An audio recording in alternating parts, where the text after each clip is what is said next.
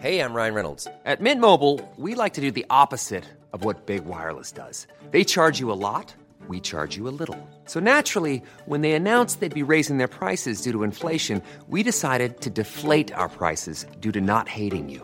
That's right. We're cutting the price of Mint Unlimited from $30 a month to just $15 a month. Give it a try at mintmobile.com slash switch. $45 upfront for three months plus taxes and fees. Promo rate for new customers for limited time. Unlimited more than 40 gigabytes per month. Slows. Full terms at mintmobile.com. ¿Qué tal? ¿Cómo le va? Buenas tardes. Estás a punto de escuchar Yo soy Javier Alatorre. las noticias con Javier Alatorre. La vamos a pasar muy bien. Comenzamos.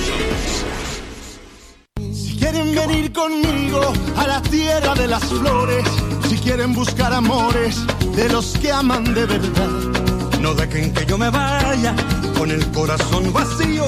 No esperen a que haga frío para empezar a buscar el calor de un buen amigo que les hable, que les quiera, que una palabra sincera puede las penas callar. agárrense de las manos, unos a otros conmigo. Agárrense de las manos. Bueno, bueno, muy bien. Así agarrado de la mano, vamos a empezar el fin de semana que ya urge.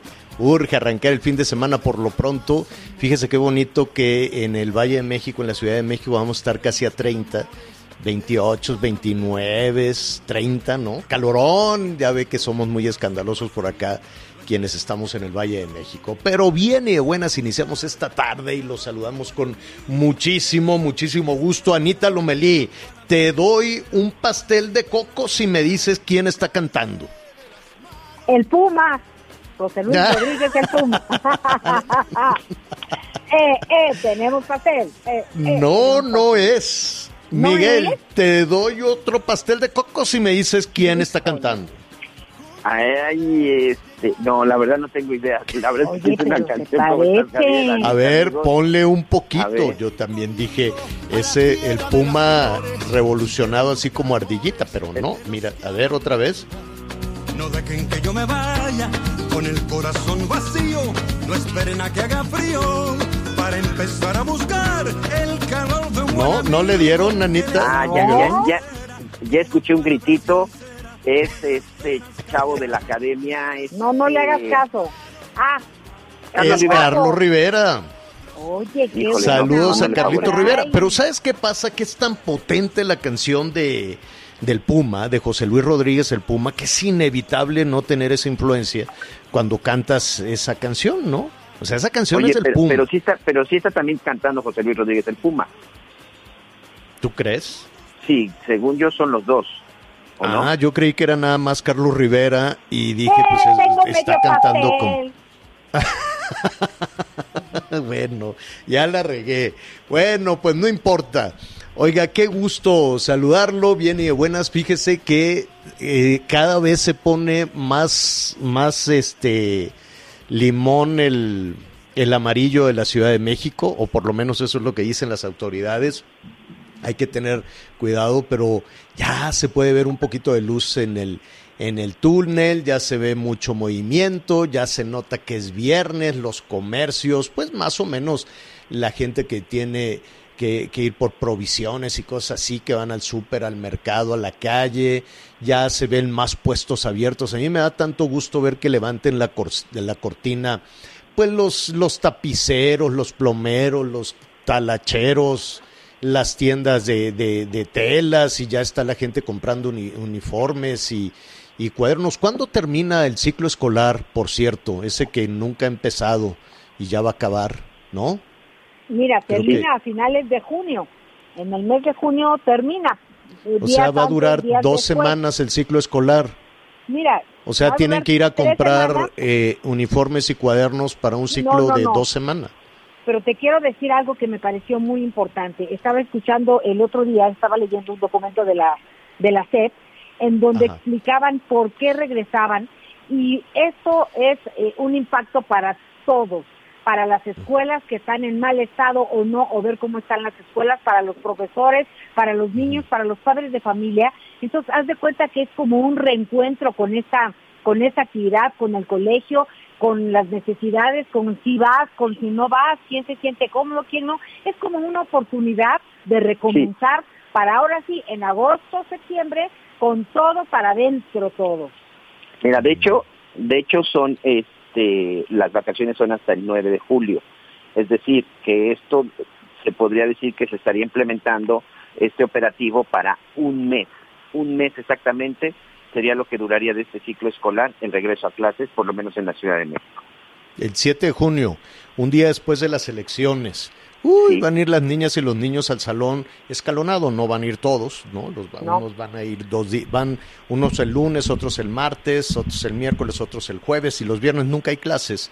No sé por qué los viernes nunca hay clases en este país, pero en fin, este, entonces van a ir eh, escalonados en la semana en que estén agarrados del moco todos los políticos, en que digan fraude y vamos a volver a hacer y yo no fui y el crimen organizado decidió y el crimen organizado apoyó a esta candidata y este otro candidato. Uh, vamos a tener a partir del 7 de junio una semanita muy, muy caliente. Pero bueno, pues el hecho es que la buena noticia es que ya eh, por lo pronto en la Ciudad de México y en otros estados del, del, país, en Nuevo León, saludos al Nuevo León, ya también hoy hubo disposiciones para que este, se pueda regresar a, a clases en, en, eh, en, las prepas también. Al ratito le, le vamos a presentar.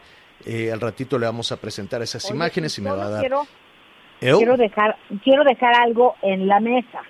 Dime, Anita. Sí se ve eh, mucha actividad, bendito sea Dios, bendito sea Dios en muchos sentidos, pero ojo, Argentina regresó a confinamiento estricto por nueve días. No sí. se trata de ser ave de mal agüero, pero sí. es necesario tomar medidas de precaución, vacunados, no vacunados, sanos, no, como sea, tenemos que ser muy, muy responsables. Bueno, pues eh, tienes toda la razón. No nos vaya mira, a pasar lo que en Argentina. Así es. Mira, es que no vamos tan lejos, ¿eh? De repente nos, nos vamos hasta Argentina con el confinamiento. Eh, se los estoy diciendo porque aquí lo estamos pasando. Quintana Roo, Quintana Roo. Estuvo en amarillo mucho tiempo. Meses te puedo decir que duró en amarillo. Hoy, no, de, de hecho, cuenta, no llegó a verde, no llegó a verde en Nunca. alguna ocasión. Ni, okay. En ningún momento estuvimos a nada de llegar a verde, Javier.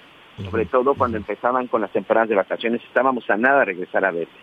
Hoy, hace menos de tres minutos, el, el gobernador acaba de tuitear lo siguiente. De norte a sur, todos los municipios de Quintana Roo registraron aumento en el resumen de nuevos casos COVID-19. Este es un llamado urgente para triplicar esfuerzos y reforzar hábitos él dio como máximo dos semanas para que la, los casos empiecen a disminuir y si no regresamos a rojo. ¿Y qué significa regresar a rojo en el estado de Quintana Roo? Es regresar al confinamiento. Entonces, tienes toda la razón, Anita. Argentina está padeciendo hoy una situación por confiados y que de repente no se hizo lo que se tenía que hacer, pero no hay que irnos tan lejos, ¿eh? En el uh -huh. sureste del país está viviendo uh -huh. una situación similar. Hoy en Quintana Roo están cerrando calles. Hoy en Quintana Roo hay operativos en plazas y parques invitando a la gente para que se regresen a sus casas.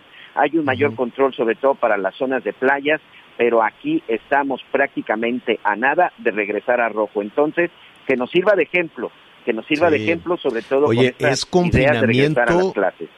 Es total. confinamiento total lo de Argentina, ¿eh? Sí, sí, sí. Confinamiento Con total por lo menos una semana y media, dos semanas y, y, es, y, y después lo van a ir lo van a ir prorrogando semanas, dicen pues primero Exacto. no primero 10 días y ahora más y ahora más y ahora más. Cero confinamiento como al principio como el año pasado eh, salió el presidente Fernández y les dijo así como los regañaron ustedes Miguelón ayer el presidente Fernández salió y, y a llamar la atención a todos los argentinos y les dijo, pues ni modo, nos vamos a confinamiento total por bajar la guardia tan rápido. Hay que tomar nota.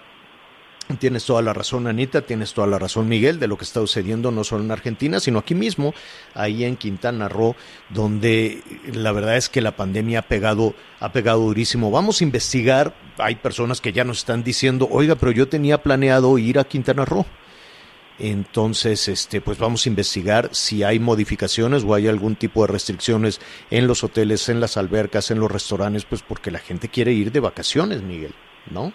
Sí, por supuesto, la gente quiere ir de vacaciones, pero además la gente tiene programadas eh, sus vacaciones. Yo creo que sí, hay que estar muy pendientes. Esta semana ayer se dio el anuncio del semáforo, todavía del 24 al 30 de mayo vamos a estar en semáforo naranja, pero en este momento, cuando le entregan un nuevo reporte al gobernador, bueno, pues no tardó nada en mandar este mensaje, y mensaje que, como te digo, está aumentando. Mira, para que te den una idea rápidamente, Solidaridad, que es la zona en donde está Playa del Carmen, presentó un incremento del 10% en casos positivos de COVID.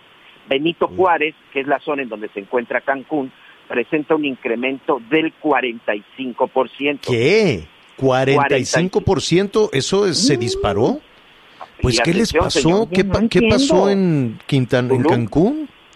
La zona de Tulum, que hasta hace dos o tres semanas presentaba una disminución, hoy está registrando un aumento del 68%, Javier. 6,8. Es correcto, señor.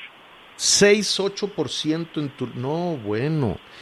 Eh, pero a, qué le atribuyen las autoridades esto? Bueno, evidentemente a que se bajó la guardia, se a que no se utilizaron los cubrebocas, a que en los restaurantes pues la gente socializaba y en el antro y, y cómo le van a hacer, por ejemplo, con, con los antros, con los bares, con los hoteles que finalmente siguen abiertos y que finalmente se sigue operando. Lo veíamos exactamente hace una semana que recorría yo la zona hotelera en donde están todos estos santos, estos bares, esos finalmente siguen abiertos. Se supone que están colocando estas famosas burbujas para sanitizar, burbujas sanitarias, en donde ahí, bueno, pues se lleva a cabo la revisión. Pero al final, Javier, la gente tú te las puedes encontrar, sobre todo muchos turistas, andan sin cubrebocas y ya hoy el gel y todo este tipo de cosas ya no las están poniendo en, cualquier lugar. Yo sí me atrevo a decir por experiencia propia y bueno, porque aquí yo lo veo y lo percibo todos los días, se ha bajado la guardia, creo que ese amarillo más que beneficiar en algún momento perjudicó porque muchos empezaron a confiarse y también empezaron a darse. Tulum, ¿cuál es el problema de Tulum? Las fiestas clandestinas, señor. Hubo fiestas clandestinas que incluso hubo una muy sonada hace unos meses en el hotel de uno de estos actores famosos, de Roberto Palazuelos, que él decía, yo no sabía que iban a hacer una fiesta, pero se reunieron 500 personas. Se siguen efectuando muchas fiestas clandestinas, incluso hubo un caso de Nueva York, Javier, y esto, bueno, pues ahí fue una noticia incluso a nivel mundial. Hubo mucha gente que, que vino de Nueva York precisamente a esas fiestas clandestinas en Tulum y de repente, bueno, pues llegaron y se hablaba de que más de 100 personas que habían estado en Tulum Quintana Roo, México, habían regresado contagiadas. Pero después se supo que muchos de ellos habían participado en estas fiestas clandestinas en el municipio de Tulum. Bueno. Qué, qué, qué, grave, qué serio. A ver si en, en, la segunda parte, Miguel, podemos tener alguna comunicación con, eh, con algunos de los responsables de, de, los prestadores de servicios, ¿no? Porque deben de estar preocupados y tratando de buscar fórmulas de, de, no cerrar y de cómo mantener este, la salud de la clientela de las personas, de los propios trabajadores. Imagínate, pues para todos los, los eh, recamareras, los meseros, los cocineros, en fin, los jardineros, todas las personas que, que trabajan en los hoteles de, de Tulum, o de la misma Riviera Maya, pues han de estar también asustados, ¿no? Porque no creo que ya estén todos vacunados. Si no se ha logrado vacunar a todos los adultos mayores, pues ahora imagínate los más, los más, este, em, los de menor, los de menor edad. En el, ahí estaremos desde luego investigando en el caso de la Ciudad de México, que es lo que están diciendo en este momento las eh, autoridades, el gobierno de Claudia Sheinbaum dice que la semana entrante la ciudad continuará en amarillo. Todavía no se regresa al verde, que es, es, probable, tal vez para el día de las elecciones o un, día antes se pueda llegar al verde. Y, bueno, pues habrá, en ese sentido, pues habrá miles de interpretaciones, ¿no? De que, ah, como un día antes de las elecciones ya estamos en verde. Pero, en fin, ya, ya ve que en estos momentos cualquier eh, situación, cualquier decisión que que, que, se, pueda, eh, que se pueda tomar en, en, ese sentido, por ejemplo, de abrir las calles, los negocios y demás, pues se puede interpretar también políticamente. Yo no, no me imagino en verde la Ciudad de México un día antes de que la gente acuda a las urnas, después de todos los descalabros y trastornos y la baja en popularidad. Le ha costado la caída del metro, la tragedia del metro, le ha costado y le ha costado muchísimo a la jefa de gobierno de la Ciudad de México. Ella ha trabajado, se ha presentado en el lugar eh, desde ese día en la noche y fueron y vinieron y, o sea, ha trabajado muchísimo, por es inevitable que a ella, a Marcelo Ebrard, y a, y a, eh, y a, ¿cómo se llama? A Mancera, pues les ha costado, ¿no? Les ha costado también políticamente, en tanto, eh, pues siga vivo todo, todo este panorama. El hecho es que eh, la Ciudad de México en amarillo, pero ya se habrá, ya van, ya se anuncia que va a haber conciertos, eventos masivos, eh, con un aforo de 30%. Mm, entonces, que a partir del lunes em, va a haber eh, reapertura escalonada, por ejemplo, exposiciones, eh, de algunos este, conciertos, conciertos al aire libre, con entrada y salida escalonada. Dicen que los palcos deberán estar separados uno del otro, ¿no? No puede haber palcos juntos. Em, está todo este tema del regreso a clases un día después de las elecciones. Dice que ya el 100% de las maestras y los maestros están vacunados, el 100%.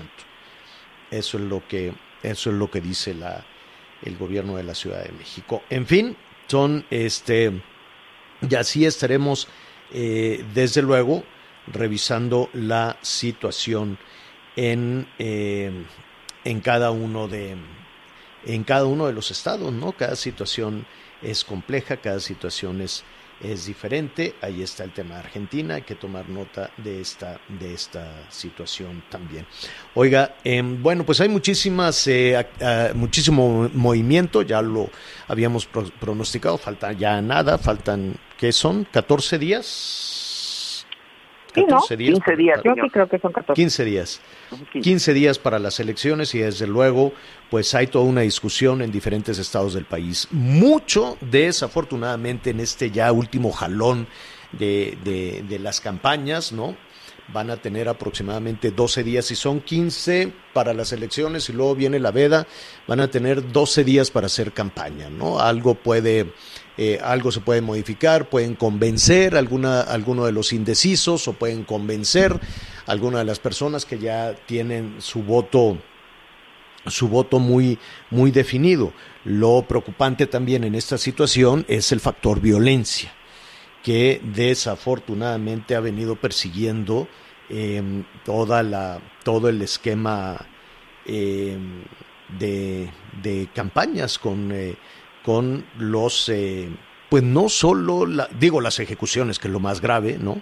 las ejecuciones de candidatas y candidatos en diferentes, en diferentes estados, Oaxaca, Veracruz, Guerrero, Sonora, en, muchísimas partes, y ahora las amenazas. Ayer precisamente le hablábamos de estas eh, amenazas que ahora se están investigando también en el Estado de México, en Valle de Bravo en particular, en varios de estos eh, municipios, una situación que muy probablemente se denuncie ya formalmente. La candidata del PRI al gobierno de, de Valle de México, pues tuvo ahí un incidente con el eh, crimen organizado que en pocas palabras le dijo o te bajas de la campaña o hasta aquí llegaste. Y evidentemente la candidata, este, pues presa el pánico.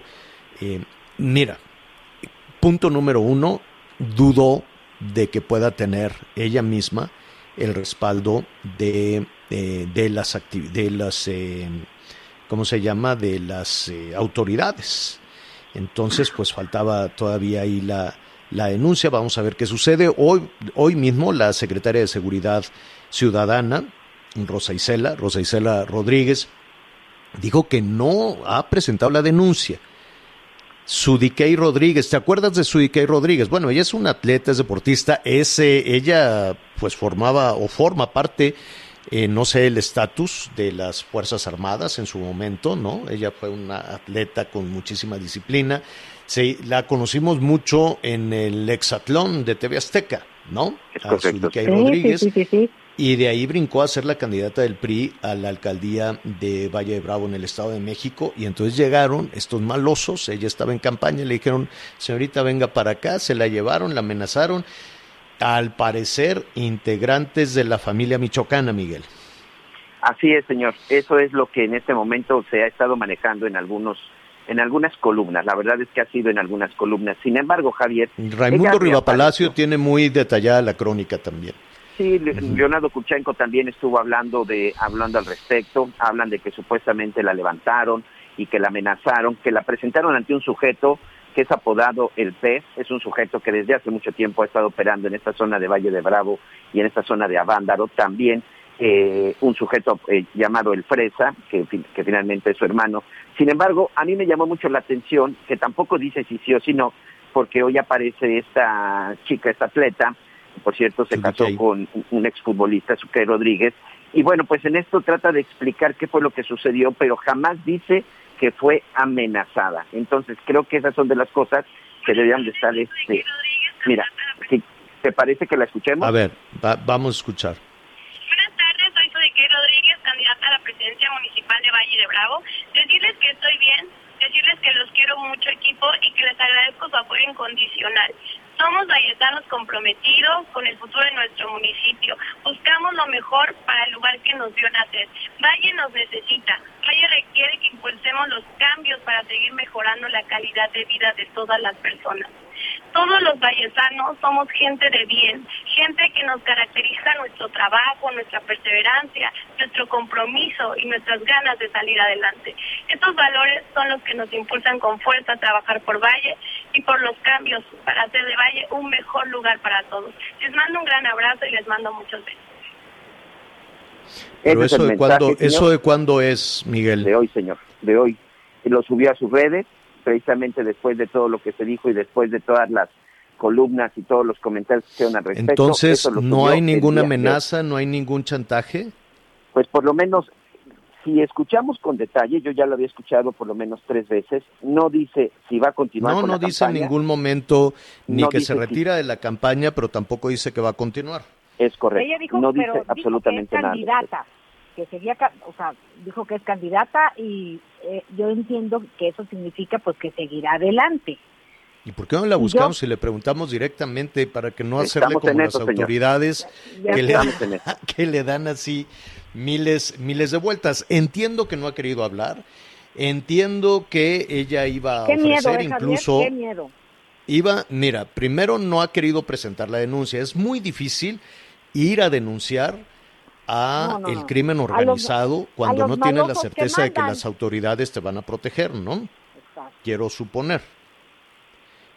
Y segundo, ir a presentar la denuncia es, eh, eh, es em, también algo similar al citar a una conferencia de prensa y decir, fíjese que los de la familia michoacana me hicieron esto, esto y esto, pero ahorita vengo, voy a seguir en campaña por todas las localidades que dependen de la cabecera municipal de Valle de Bravo. También sería, pues, digo, el sentido común te dice que si recibió esa amenaza, este, le va a bajar el volumen y va a dejar que gane, eh, pues no sé quién, no sé, porque ese también es la sospecha. Imagínate la candidata que gane, pues lo primero que van a pensar, ah, entonces ah, de eso se trataba, de que ella se bajara para que ganara esta. Y la persona que gane en Valle de Bravo, pues ya va a traer la mancha de haber recibido el apoyo de los malos, ¿no? Digo, en una no tenemos la certeza de todo esto, pero en ese ajedrez y en, la lógica del crimen organizado, pues es terrible que este tipo de cosas sucedan. Fíjese, también hoy Rosa Isela dijo que em, la Guardia Nacional está cuidando a 57. Son casi, a ver, son más de 20 mil cargos, son más de 100 mil candidatos. Me queda claro que ningún país del mundo tendría la capacidad para cuidar a este, a, ¿cómo se llama? A 100 mil candidatos. 187 candidatos han sido amenazados o, probablemente son más los candidatos que fueron amenazados. Es probable que sean muy, muy, muy probable que muchos más recibieron extorsiones, presiones, amenazas y calladitos la boca se bajaron de la contienda, dijeron, no, yo mejor no le entro. O recibieron amenazas y se quedaron calladitos la boca porque le dijeron, tú vas y denuncias y vas a ir a denunciar junto con mi compadre que lo tengo ahí eh, como autoridad. ¿eh? Entonces, pues estás amarrado. Mira, cuando, cuando un ciudadano, y, a mí me ha sucedido, cuando eres víctima de, de un delito, y en este caso yo fui víctima de un delito por parte de las autoridades, cuando eres víctima de la policía, de la Policía Federal, y tienes que ir a denunciar ante la Policía Federal, este, pues es, es, es la situación más absurda del mundo, ¿no? Tú lo puedes platicar con un periodista y, te preguntan, oye, ¿cómo? ¿Fuiste víctima de la policía y tienes que denunciar ante la misma policía? Sí. Así es el juego, eso es lo que hay. Así de terrible. Entonces, tampoco queda muy claro, lo único que tenemos es, ese anuncio, es ese video, son las declaraciones de, gobierno federal, pero pues sí, falta eh, saber definitivamente hasta dónde precisamente quiera eh, denunciar y por qué no quiere denunciar, ¿no?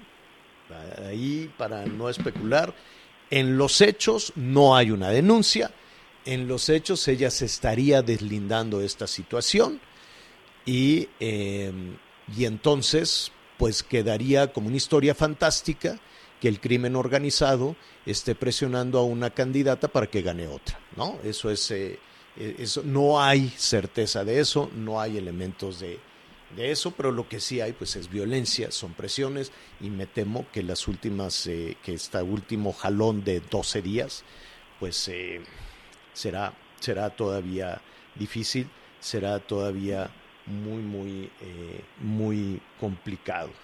Bueno, eh, sí, nos están aquí enviando también esa comunicación de Lili Telles. Hoy por la mañana platicaba con algunas personas este, pues muy enteradas de toda la situación ahí en, en el Estado de México y hacían este señalamiento de Lili Telles, ella en sus redes sociales dice que va a solicitar de inmediato a Horacio Duarte que venga a comparecer este, por toda la situación de lo que está sucediendo en el Estado de México. ¿Quién es Horacio Duarte? Pues es el encargado de las aduanas que desde el principio pues se le ha señalado en toda esta trama, ¿no? A favor de una de las candidatas a la, a, la alcaldía de Valle de Bravo, ¿no, Miguel? Así es, ella ella es lo que está pidiendo que se presente a comparecer. Evidentemente, pues dependerá que la mayoría de la permanente y sobre todo, bueno, pues el Estado de la República, pues acepten esta comparecencia. Ya desde ahorita, pues muchos dicen seguramente le van a batear esta comparecencia evidentemente porque se trata de la mayoría de Morena. Pero sí, creo que es, importante que se investigue, porque ya cuando se menciona Horacio Duarte, como tú bien comentas, la candidata de Morena para esta zona que está compitiendo con su case, pues es precisamente la pareja sentimental del señor Horacio Duarte y por eso también se habla de esta relación. Vamos a esperar. No, pero está casado. no sabía, pero ¿cómo? Está casado, yo, yo, yo ah, sabía que está casado.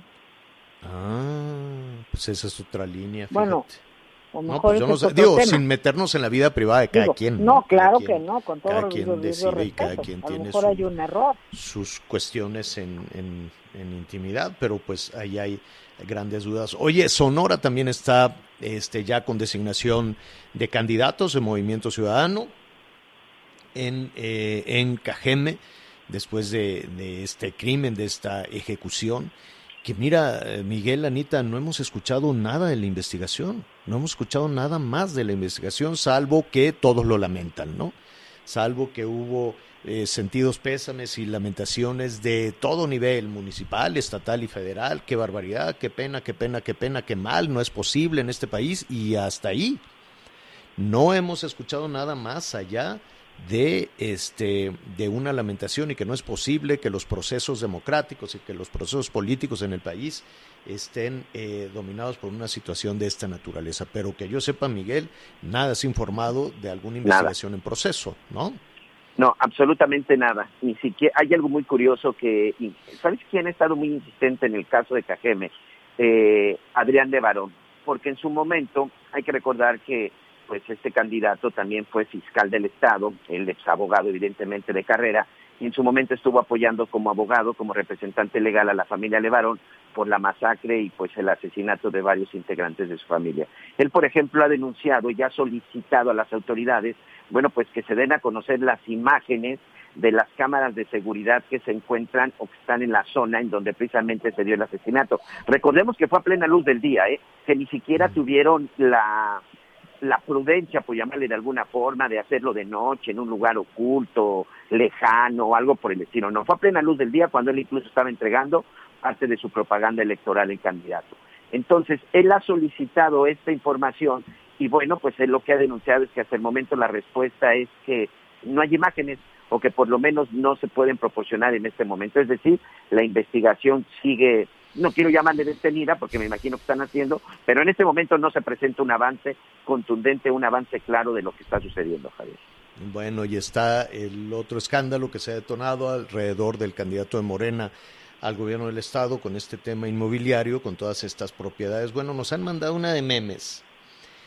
Ah, eh, ¿qué, es lo que pasa? Se lo vamos a, contar eh, eh, al, al ratito. Se trata de una investigación eh, que presentó Carlos Loret, en el sentido de que Alfonso Urazo, el candidato de Morena, no había reportado por lo menos, por lo menos 18 propiedades, pero unos ranchos, ranchos, millón de metros cuadrados, o sea, una, una cantidad de propiedades eh, enormes. vamos a ver, eso es todavía es la primera parte en todo esto, ¿no? Es, esto es una investigación periodística, veremos eh, ¿no? qué, qué respuesta da eh, porque él podía haber reportado, ¿no? En su 3 de 3 decir, sí, yo tengo 18 propiedades, ranchos, casas, casas de playa, edificios en la Ciudad de México, tengo por aquí, por acá, por allá.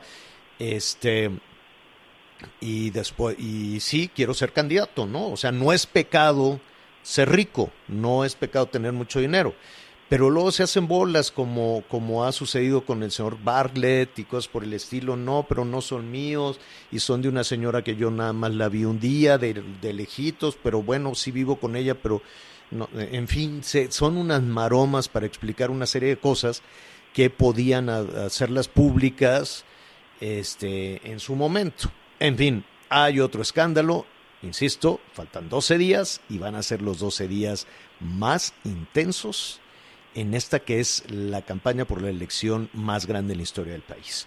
Vamos a hacer una pausa y volvemos. Sigue con nosotros. Volvemos con más noticias. Antes que los demás. Todavía hay más información. Continuamos. Ruta 2021, la ruta hacia las elecciones presenta. La noche de este jueves concluyó la distribución de la papelería electoral que incluyen las boletas, las actas de la jornada de escrutinio y de cómputo en los 20 consejos electorales municipales de Nayarit, los cuales suman un total de 3.921.151 documentos. De esta cifra, 1.044.000 boletas electorales se imprimieron para llevar a cabo las elecciones para la gubernatura, 20 alcaldías, 20 sindicaturas, 197 regidurías y 18 diputados de mayoría relativa, así como 12 de representación proporcional. La paquetería electoral se mantendrá resguardada en las diferentes bodegas asignadas por los consejos electorales municipales y será la Guardia Nacional, así como otras corporaciones de seguridad del Estado, quienes se encargarán del resguardo de estos documentos para evitar contratiempos y que sean dispuestos por los funcionarios de casilla hasta el próximo 6 de junio durante la jornada electoral informó Liz Carmona. El pasado 15 de mayo, la Fiscalía Especializada para la Atención de Delitos Electorales de la Ciudad de México recibió 162 denuncias, de las cuales 30% están relacionadas con la colocación, retiro, destrucción y sobreposición de propaganda político-electoral. Además, de entre ese 30% de denuncias se incluye aquellas relacionadas con agresiones verbales y físicas contra candidatos, brigadistas, simpatizantes, voluntarios y ciudadanía en general así como amenazas e intimidación para evitar que se lleven a cabo actos proselitistas. A esas denuncias se suman otras 33 recibidas en la Fiscalía Especializada por el posible delito de violencia política contra las mujeres en razón de género, de las cuales en 14 de ellas se han dictado medidas de protección. Desde la Ciudad de México, David Pérez de Tejada.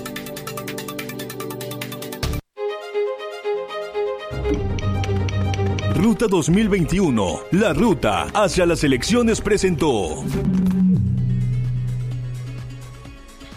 Oiga, ya se va acercando otra otra tormenta política. En un ratito más se la vamos a se la vamos a detallar y, y bueno, yo le digo, no hay ninguna casualidad cuando vienen estas tormentas políticas.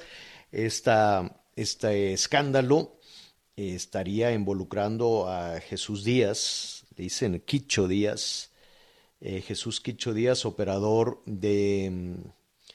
Pues mira, este señor tenía muchísima información en su momento, Miguel, pero ahorita lo vamos a, explicar. Puede ser que elegir en orden de aprehensión es diputado en este momento, ¿no? Sí, ya, ya te estaré platicando. Él en su momento fue titular de la unidad especializada en análisis financiero de la PGR, es decir, conocía pues prácticamente todas las cuentas de ricos y poderosos en este país. Era como, como el Santiago Nieto de ahorita. Ándale, así de poderoso era en su momento Quicho Díaz. Crisófono Jesús, ese es el nombre completo. Ya te estaré platicando todos sus antecedentes y de esta posible orden de aprehensión y sobre todo de qué se le acusa, ¿eh? que no es cualquier cosa, es precisamente de ese manejo de información en contra de grandes personajes. Bueno, estése ahí pendiente, está, eh, se está acercando esta, esta nueva tormenta, tormenta política. Le digo, no pierda detalle, nos van a dejar, bueno, no, no, no nos van a dejar respirar los políticos en, en los próximos días. ¿eh? Le aseguro escándalo tras escándalo conforme se acerca la fecha, la fecha de las elecciones. Oiga, eh, saludos. A, ¿Me dice Sanita, perdón?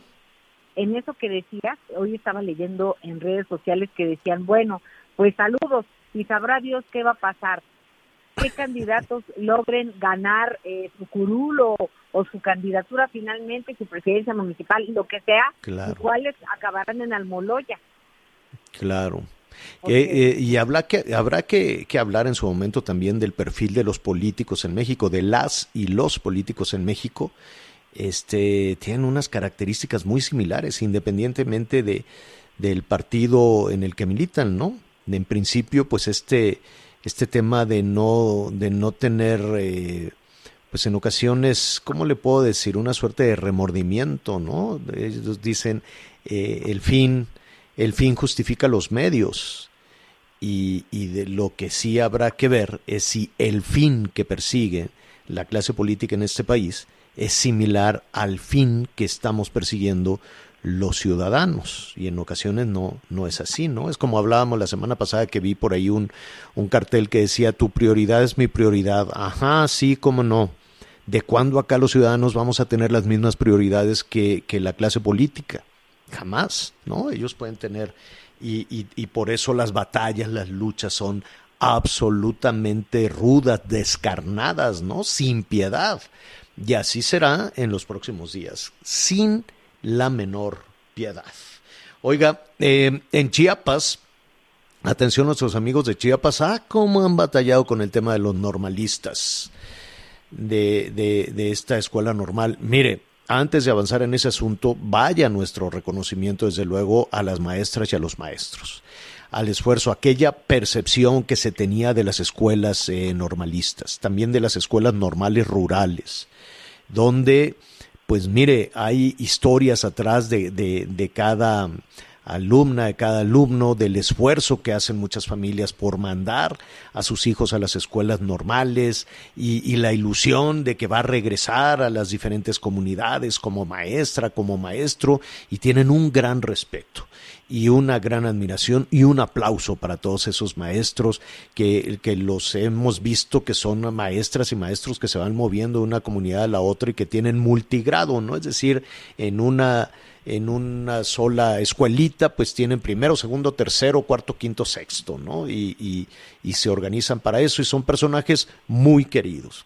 Pero está, o sea, dicho eso, y va nuestro reconocimiento y nuestro respeto a eh, la formación y a las maestras y maestros. Sin embargo, hay que poner sobre la mesa la situación de las escuelas normales en diferentes partes del país. Y como en cada temporada de mayo viene esta temporada de saqueos, de protestas, eh, van y rompen los edificios públicos, presionan. ¿Y sabe por qué presionan? Por dinero no le demos mayores vueltas porque pueden dar un pliego petitorio enorme. El pliego petitorio puede ser enorme. Que queremos una cancha con césped. ¿Te acuerdas que había unos, Miguel, que pedían? Es que queremos césped sintético, es que queremos esto, es que queremos el otro. Es un dineral lo que cuestan a los gobiernos de los estados las escuelas eh, rurales. Y no necesariamente ese dinero va a dar a la formación de las maestras y maestros. alguien en el camino se lo queda. Bueno, los detuvieron finalmente, cosa insólita, porque ningún gobernador eh, se atreve a actuar ante las situaciones que se salen de control. 95 los detuvieron y ya los mandaron a diferentes este, cárceles allá en, en Chiapas. ¿Querías decir algo, Miguel? No, señor, no, ah. señor, lo estoy escuchando. Ah, sobre, todo, sobre todo decirte de que, bueno, lamentablemente estas imágenes se repiten no solo en Chiapas, lo vemos también en Hidalgo, en su momento en Michoacán, el día de ayer en Oaxaca. Y Guerrero. Es una forma, es una forma de actuar y es una forma presionar. Guerrero, ahí está el caso de los normalistas de Ayotzinapa, que como tú bien comentas, no hablamos de todos, pero lamentablemente en muchas de estas escuelas en la zona de Hidalgo, tan solo lo veíamos durante cuánto tiempo estuvieron tomadas y prácticamente hacían lo que querían en esta, en esta normal en el estado de Hidalgo. Lo, cierto es, Javier, que hasta el día de hoy, bueno, pues estos grupos de normalistas, pues sí, han aprendido o ya saben los métodos, pues para presionar y no llamarle extorsionar a las autoridades. Y ahora vamos a ver cuál es la situación después de lo que ha sucedido en Chiapas en Oaxaca. Dicen, ah, es que como detuvieron a los de Chiapas, aquí este, vamos también a hacer notar nuestra presencia. Vamos en este momento. Me da muchísimo gusto saludar a Omar Aguilar. Hace tiempo que no platicábamos contigo. Omar, ¿cómo estás? Qué gusto saludarte. ¿Qué tal, Javier? ¿Cómo están? Muy buenas tardes. Eh, definitivamente se extrañaba y es un gusto estar nuevamente contigo. Gracias, Omar. Oye, este, pues mira, es, era casi casi de temporada. El castigo para, para Oaxaca, para la ciudad, este, y para diferentes eh, eh, comunidades, era año con año. Cuando no era la CENTE, era la coordinadora, era la sección número tal, o este, la toma de la Universidad Benito Juárez, o, eh, o los normalistas. Y ahora, pues regresan los normalistas. Así es, Javier. Fíjate que ha habido un intento por parte de un grupo de jóvenes que se dicen normalistas. Estos, hay que decirlo, se volvieron un grupo de choque y atrás de estos jóvenes pudieran existir intereses político-electorales. El próximo año Oaxaca estaría renovando la gubernatura del estado y todo apunta en que hay intereses de mantener el caos, de volver incluso a un escenario como en el 2006 con el tema de la APO, y estos jóvenes, entre el pliego petitorio que traen, por ejemplo, es que no desaparezcan las normales, que se amplíe la matrícula, que sea el examen presencial, el de, ingreso, o que sea de manera virtual. Vamos, eh, cada punto se ha resuelto, el examen hoy día es virtual o presencial, como lo decida el aspirante. Eh, la matrícula se ha ampliado de, con base a, las mesas tripartitas del CENTE, del gobierno federal y del gobierno del estado. Estos jóvenes ayer, como bien lo mencionaban, con el pretexto de eh, que fue esta represión en Chiapas, que eh, obtuvieron ahí 95 personas detenidas, 74 mujeres y 21 hombres. Ayer marcharon en la capital oaxaqueña. Realizaron destrozos a su paso en comercios, gasolineras, casas, bancos, agencias automotrices, restaurantes, eh, cocinas económicas, tiendas, entre otros. Todo a su paso quedó una mancha de destrozos, eh, de vidrios. Hubo mucha gente eh, que fue también agraviada porque le quitaron los teléfonos, quienes estaban tomando fotos simplemente tenían el teléfono en la mano, se los tiraban y los pisaban. Vamos descontrolados como chivos en cristalería, si vale la expresión este tema y llegaron al Zócalo Capitalino para hacer un mitin ahí en la zona de... Y hasta que se cansen, ¿verdad? Ellos pueden romper, robar, vandalizar hasta que se cansen, hasta que les dé la gana, pues. Así es, hoy, hoy, por ejemplo, este grupo de choque fue eh, identificado con una de las corrientes más violentas y radicales de la sección 22, me refiero a la Unión de Trabajadores de la Educación, la UTE por sus siglas, y que encabeza Rogelio Vargas Garfias, además de Wilber Santiago Valdivieso, quien es el vocero de la sección 22, el senador por Morena de Oaxaca, Salomón Jara, quien también es eh, vocero de la fracción eh, de Morena en el Senado, mediante esta organización denominada FUCO.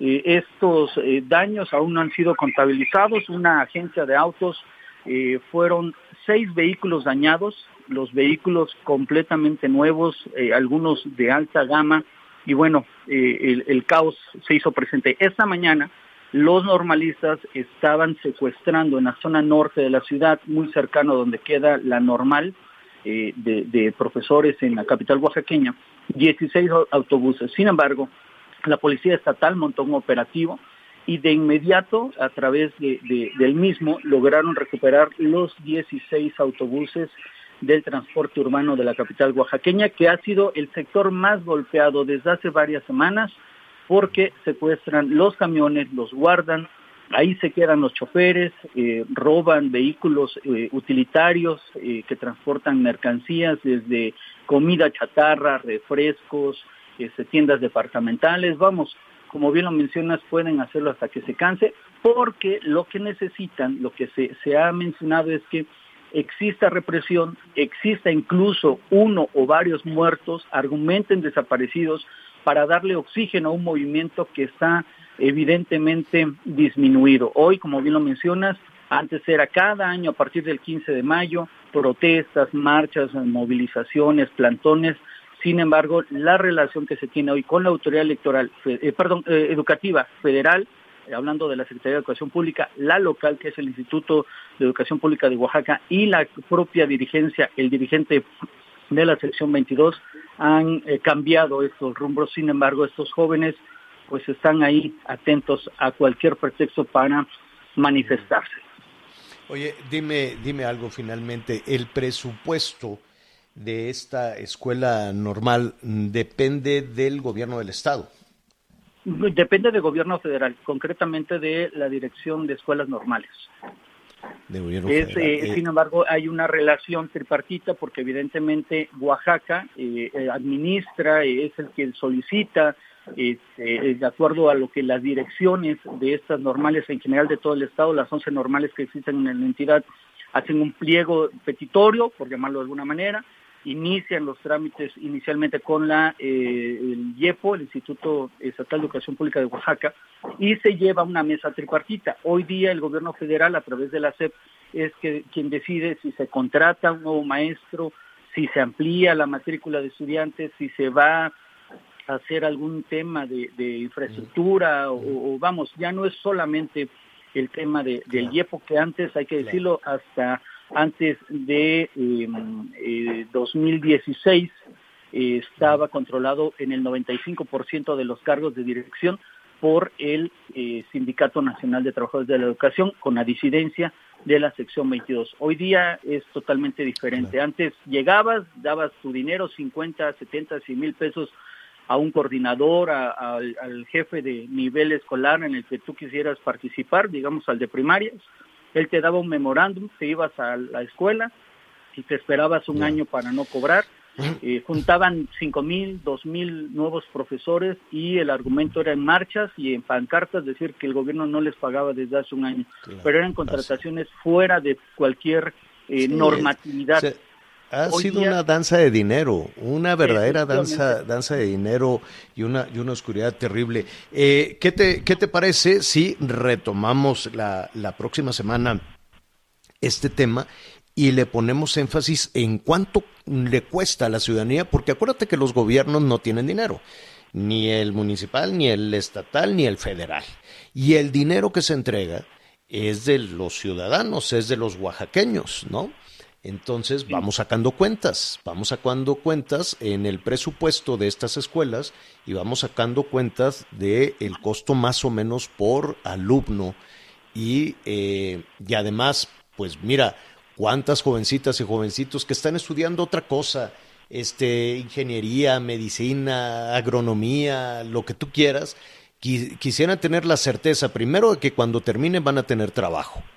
Y segundo, estar recibiendo una cantidad importante de dinero eh, en tanto se realizan sus, sus estudios, ¿no? Yo creo que vamos a ponernos en lugar, por ejemplo, de, de, la, de los eh, estudiantes de Derecho de la Benito Juárez. Salen, salen ya con plaza y mira que son revoltosos también ahí en la Benito Juárez. Entonces vamos a retomar eso si, si no te tienes inconveniente la próxima semana. ¿Qué te parece?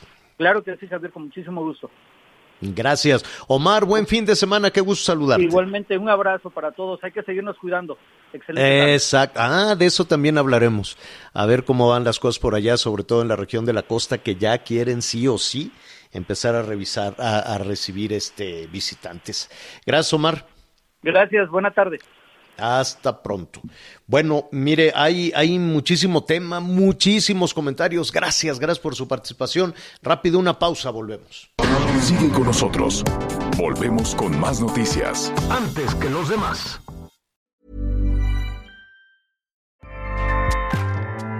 ACAST powers the world's best podcasts. Here's a show that we recommend. The Real Housewives is a guilty pleasure for most, but if you're looking to not feel guilty about that pleasure, tune in to Everything Iconic with me, Danny Pellegrino, where I break down all the messy moments and behind the scenes antics of Bravo's popular franchise. And on Everything Iconic, I also interview celebrity guests like Kelly Ripa, Kiki Palmer, Drew Barrymore, Cameron Diaz, and more about their guilty pleasures, their past work, and so much more. So if you're pop culture obsessed and find yourself watching way too much reality TV like me, tune in to Everything Iconic with Danny Pellegrino wherever you listen to podcasts. ACAST helps creators launch, grow, and monetize their podcasts everywhere. ACAST.com.